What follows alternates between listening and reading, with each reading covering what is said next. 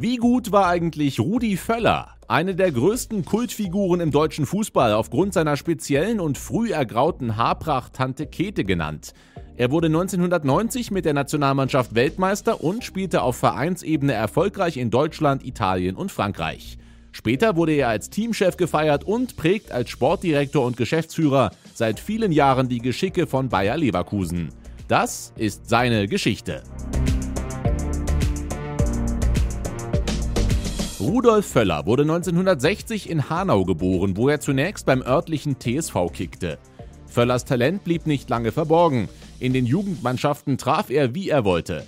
Mit 16 ging er zum Zweitligisten Kickers Offenbach und absolvierte mit 17 sein erstes Spiel für die Profis. Nach drei Jahren am Main wechselte er 1980 zu 1860 München in die Bundesliga. Trotz Völlers Toren stieg der Verein ab. In der kommenden Saison schoss er sagenhafte 37 Tore und wurde als Zweitligaspieler zur Nationalmannschaft berufen. Doch der Wiederaufstieg wurde knapp verpasst.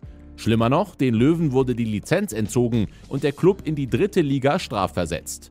Völler ging daraufhin zu Werder Bremen. Seine Karriere sollte nun richtig durchstarten.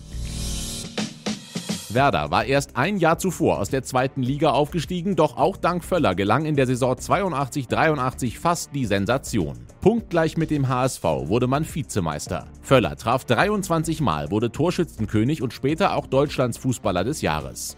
Bremen etablierte sich in den folgenden Spielzeiten als Bundesliga-Spitzenklub, nicht zuletzt aufgrund Völlers Torhunger. In der Saison 83-84 traf er 18 Mal. Ein Jahr darauf waren es gar 25 Treffer. Mit der Meisterschaft wollte es allerdings einfach nicht klappen. 1985 wurde Werder erneut Vizemeister, 1986 dann die große Chance. Über weite Strecken der Saison führte man die Tabelle an, obwohl Völler nach einem Foul von Bayerns Klaus Augenthaler fast die gesamte Rückrunde verletzt ausfiel. Sein Comeback gab er im Rückspiel gegen die Münchner. Bremen hätte mit einem Sieg gegen den direkten Konkurrenten die Meisterschaft vorzeitig klarmachen können.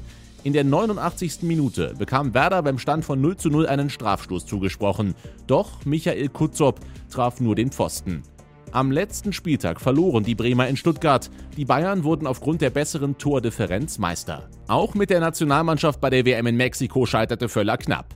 Die deutsche Mannschaft mogelte sich mit durchwachsenen Leistungen irgendwie ins Finale gegen die Argentinier mit Superstar Diego Maradona. Der nach seiner Verletzung noch immer angeschlagene Völler kam im Turnier meist von der Bank. Im Endspiel wurde er zur Halbzeit eingewechselt. In der 81. Minute köpfte er das 2 zu 2. Doch drei Minuten später schlug Argentinien zurück, gewann mit 3 zu 2 und wurde Weltmeister. Vier Jahre später sollte sich die Gelegenheit zur Revanche ergeben. Zwei Szenen der WM 1990 in Italien werden für immer untrennbar mit dem Namen Rudi Völler verbunden sein. Im Achtelfinale gegen die Niederlande wurde er mehrfach von Frank Rijkaard bespuckt. Doch der Schiedsrichter zeigte nicht nur dem Lama, sondern auch dem unschuldigen Völler die rote Karte. Er wurde allerdings nur für ein Spiel gesperrt und konnte im Finale wieder mitwirken. Es kam zum erneuten Duell mit Argentinien. Dieses Mal war die BRD hoch überlegen, aber der Ball wollte einfach nicht ins Tor. Nach einigen Entscheidungen, die zu Ungunsten der Deutschen ausfielen, kam Völler in der 85. Minute im Strafraum zu Fall. Sagen wir mal, halb wurde er gefault und halb übermannte ihn die Schwerkraft. Diesmal gab es Elfmeter. Andreas Brehme traf, Deutschland war Weltmeister. In seiner neuen Wahlheimat konnte Rudi Völler den begehrtesten aller Pokale in die Höhe stemmen. 1987 war er zur AS Rom in die Serie A gewechselt, damals die beste Liga der Welt. Nach einem durchwachsenen ersten Jahr etablierte sich Il Tedesco bei der Roma. 1991 gewann er mit seinem Verein den italienischen Pokal und erreichte das Finale des UEFA-Pokals. Hier unterlag man in einem italienischen Duell Inter Mailand, bei dem mit Breme, Klinsmann und Matthäus drei Bekannte aus der Nationalmannschaft auf dem Platz standen. Mit zehn Toren wurde Völler allerdings der Top-Torschütze des Wettbewerbs. 1992 ging er zu Olympique Marseille. In seiner ersten Saison in Frankreich trat die Mannschaft in der neu gegründeten Champions League an und erreichte das Finale gegen die damalige Übermannschaft AC Mailand. Doch auch Olympique musste sich mit Spielern wie Marcel Desailly, Didier Deschamps, Allen Boxic und eben Völler nicht verstecken. Das Spiel in München endete mit 1 zu 0 für Marseille. Völlers größter Erfolg auf Vereinsebene. Rudi Völler war nach heutigen Gesichtspunkten sicherlich nicht der größte Techniker, aber ein überaus gefährlicher und instinktiver Mittelstürmer, der auch auf den Flügeln oder in einer Doppelspitze glänzen konnte. Kopfballstark und beidfüßig war er gerade im Strafraum nur schwer zu verteidigen. Am bemerkenswertesten war aber sein unermüdlicher Einsatz für sein Team und sein großes Kämpferherz. Völler war einer, der sich für seine Mannschaft stets den Allerwertesten aufriss, der in Interviews Klartext sprach. Auch das machte ihn zum Publikumsliebling. Wo er spielte, halten langgezogene Rudi-Rufe durch das Stadion.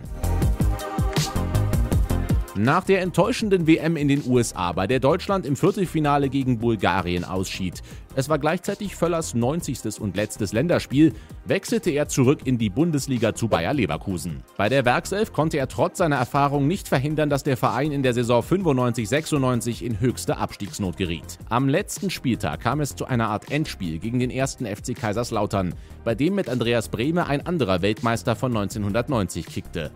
Das Spiel endete 1 zu 1. Leverkusen blieb in der ersten Liga, Lautern musste runter.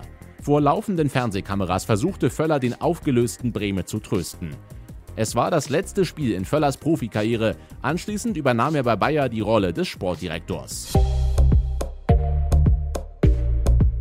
Im Jahr 2000 sprang er nach der enttäuschenden Europameisterschaft als Teamchef ein, zunächst nur als Übergangslösung.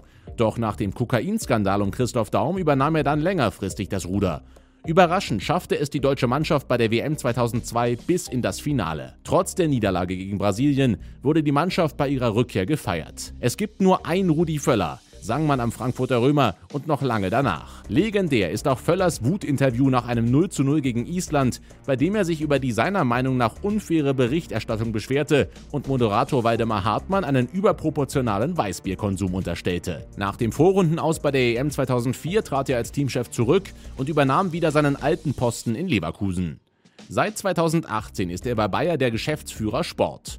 Trotz oder gerade wegen seiner manchmal unbequemen Art ist der heute 60-jährige Völler bei den meisten Fußballfans nach wie vor sehr beliebt. Was sagt ihr zu Rudi Völler? Schreibt es in die Kommentare und denkt daran, den Sport1-Kanal zu abonnieren und das Video zu liken.